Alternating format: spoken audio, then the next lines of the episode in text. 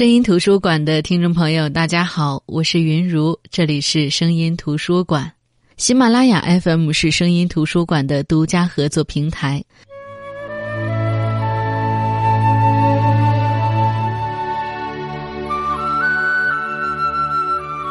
这段时间一直在忙过年的特别节目，写了无数个宣传带，编了无数期稿子，做了无数期的各种各样的春节节目。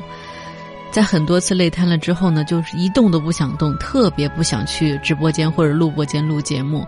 但是呢，今天突然腾出点空来，还是想跟大家分享一些关于过年的书、过年的文章。其实我特别想把作家笔下天南海北不同地域的春节文化展现出来，但是录了很多，也实在是没有精力做。那今天呢，先把阎连科的《过年的母亲》这篇文章分享给大家。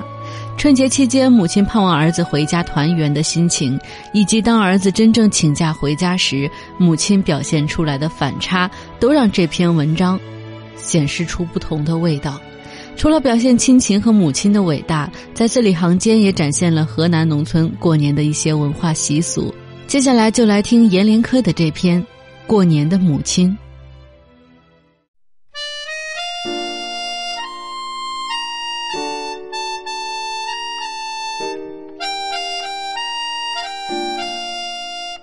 疏忽之间，当兵已经十四个春秋，每遇到了过年，就念着回家。急慌慌写一封家信，告母亲说：“我要回家过年，仿佛超长的喜事。”母亲这时候便拿着那信，去找人念了。回来路上，逢人就说：“连科要回来过年了。”仿佛超长的喜事。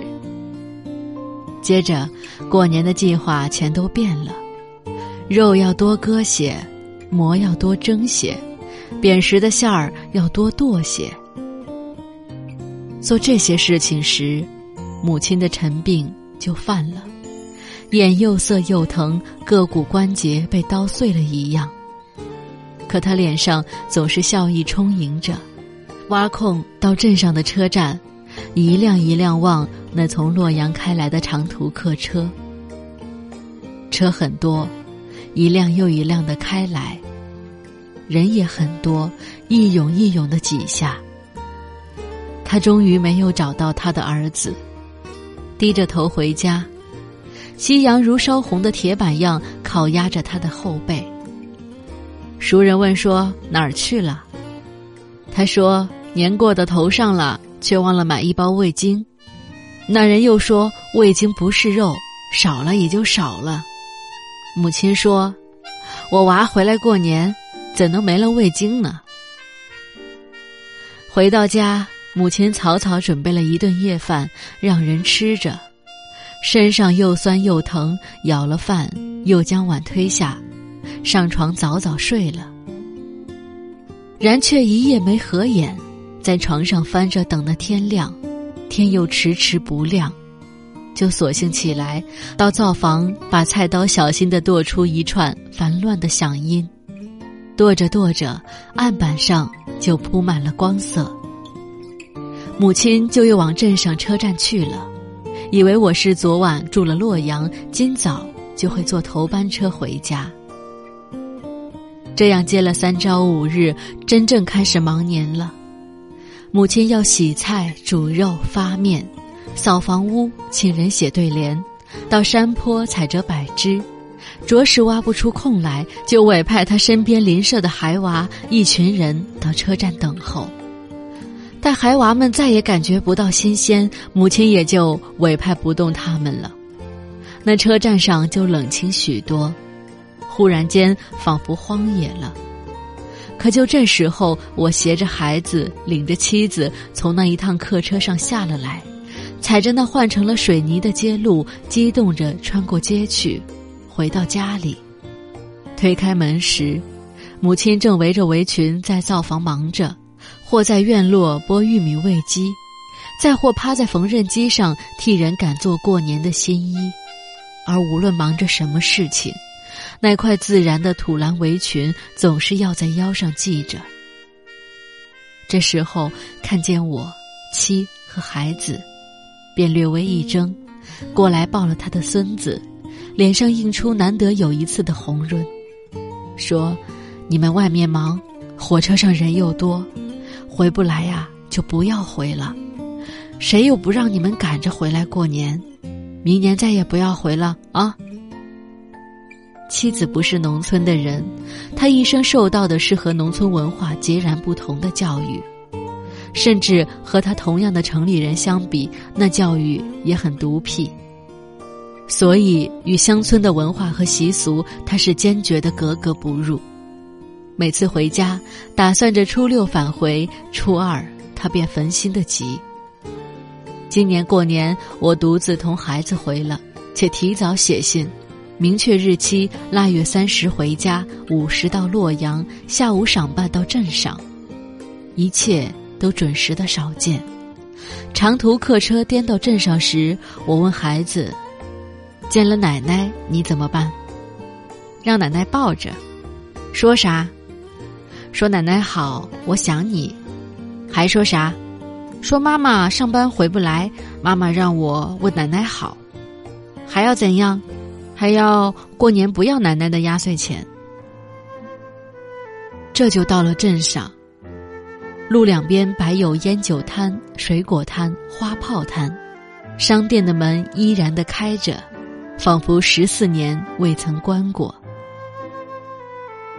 那时候已贴近了大年，采买的人都已买过，卖主们也只等到忘买了什么的粗心人突然光顾。街上是一种年前的冷清，想必大人们忙着，孩娃也在家忙着。我拉着孩子下了汽车，四顾的找寻，除了夕阳的光照，便是摊贩收货回家的从容，还有麻雀在路口树上孤独的周啾，没有找到我的母亲。孩子说：“你不是讲说奶奶在车站接我吗？”我说：“奶奶接宴了，不来了。”我牵着孩子的小手，背着行李从街上穿过。行李极沉，全是过年的客品：酒、烟、水果、糖、糕点、麦乳精、罐头，和孩子穿小了或者款式过时了却照样能新穿的小衣。我期望能碰到一位熟人替我背上一程，可一直到家，未曾见了哪个村人。推开家门的时候，母亲正围着那块围裙在房檐下搅着面糊。孩子如期的高唤了一声“奶奶”，母亲的手僵了一下，抬起头来，欲笑时却又正色，问：“就你和孩子回来了？”我说：“孩子他妈厂里不放假。”母亲脸上就要润出的喜红不见了，她慢慢走下台阶。我以为她要抱孩子，可她却只过来摸摸孩子的头，说：“长高了，奶奶老了，抱不动了。”到这时，我果真发现母亲老了，白发参半了，孩子也真的长高了，已经到了他奶奶的齐腰。我很受惊吓，仿佛母亲的衰老和孩子的长成都是母亲雨后突然间的事。跟着母亲，默默的走进上房，七步八步的路也使我突然明白，我已经走完了三十三年的人生。我说：“母亲，你怎的也不去车站接我们？”母亲说。知道你们哪天哪一阵到家，我就可以在家给你们按时烧饭了，不用接了。他问：“在家住几天？”我说：“过完正月十五。”他说：“半个月。”我说：“十六天。”当兵十多年，你还没在家住够这么长时间呢。母亲这样说着，就往灶房去了。小小一阵后。端来了两碗鸡蛋面汤，让我和孩子吃着，自己去擀面叶包了饺子。接下来就是帮母亲贴对联、插柏枝、放鞭炮。鞭炮的鸣炸，宣告说大年正式开始了。夜里，我抱着睡热的孩子陪母亲熬年。母亲说了许多村中的事情，说谁谁家的女儿出嫁了，家里给陪嫁了一个电视机；说谁谁家的孩子考上大学了，家里供养不起，就不上了。最后就说我那个姑死时病得多重，村里哪个人刚得四十就得了癌症。话说到这儿时，母亲看了一眼桌上摆着的父亲的遗像，我便说：“娘。”你独自在家寂寞，也不妨信信佛，也同别人一道上山找找神，庙里烧烧香。不说花钱，来回跑跑，身体会好些。母亲说：“我都试过，那些全是假的，信不进去。”再就不说了，夜也深了进去，森森的黑着，便都静静的睡下。来日我绝早起床，放了初一鞭，先将下好的饺子端给神位，又将另一碗端到娘的床前。娘吃后又睡，直睡到太阳走上窗面，才起来说：“天儿真好啊，过了个好年。”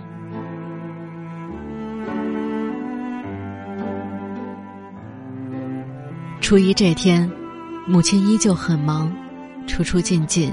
不断把我带回的东西送给邻舍，回来时又不断用衣襟包一兜邻居的东西，如花生、核桃、柿饼。趁母亲不在时，我看了母亲的过年准备，比任何一年都丰富。磨满了两箱油货，堆了五盆，走亲戚的礼肉一条条挂在半空，共七条。我有四个姑，三个舅。我算了，马不提鞋的走完这些亲戚，需要我五天甚至六天。可在我夜间领着孩子去村里看了几个老人后，回来时，母亲已经把我的提包掏空又装满了。她说：“你明天领着孩子走吧。”我说：“走？我请了半个月假呀。”母亲说：“你走吧。”过完初一就过完了年，你媳妇儿在外，你领着娃回来，这是不通道理的。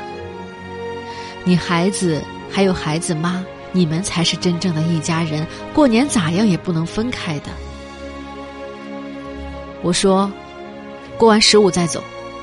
母亲说，你要不是孝子，那你就过完十五走。一夜无话。来日，母亲果真起床烧了早饭，叫醒我和孩子吃了，就提着行李将我们送往镇上了。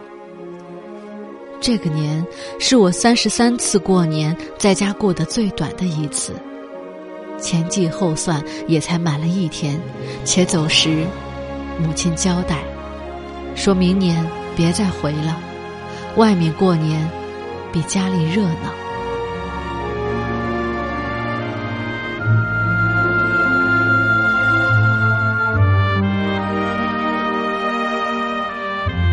好的，这就是今天的声音图书馆。肯定会有人说，我也是河南人，我们那儿就和阎连科的家乡过年的氛围和文化不一样。确实，十里不同风，百里不同俗。就是在河南这样的一个省份，不同地方的人也有不同的习俗，更别提全国了。那你们家那儿有什么过年的习俗和文化呢？不妨在这期节目下边留言来告诉我。在最后，预祝各位春节快乐，阖家团圆，万事胜意，鸡年赢得先机。好的，我是云如，这里是声音图书馆，我们下期再见。